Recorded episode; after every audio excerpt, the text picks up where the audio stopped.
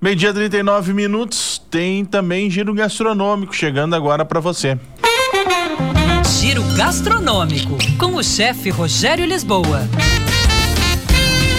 Oferecimento: Denâncio Shopping, conectado em todos os momentos do seu dia a dia.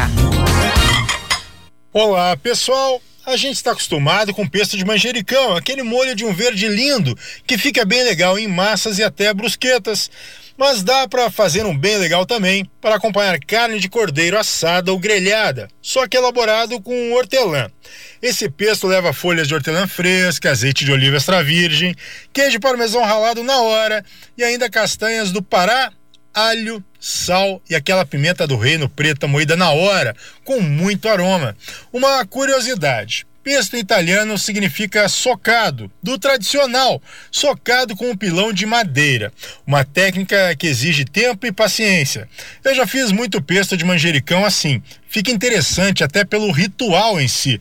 Mas nesse caso, vamos usar um processador de alimentos, mais rápido e prático. No modo pulsar, você vai acrescentar o alho, o parmesão e as castanhas. Pulse levemente, raspe as laterais da tigela do processador e acrescente as folhas de hortelã. Você vai obter uma pasta espessa, tipo um patê grosso, usando azeite derramado em fio. Sirva esse molho pesto de hortelã sensacional em temperatura ambiente como eu disse, com cordeiro assado ou grelhado. A produção vai deixar a receita completinha no Facebook da Band.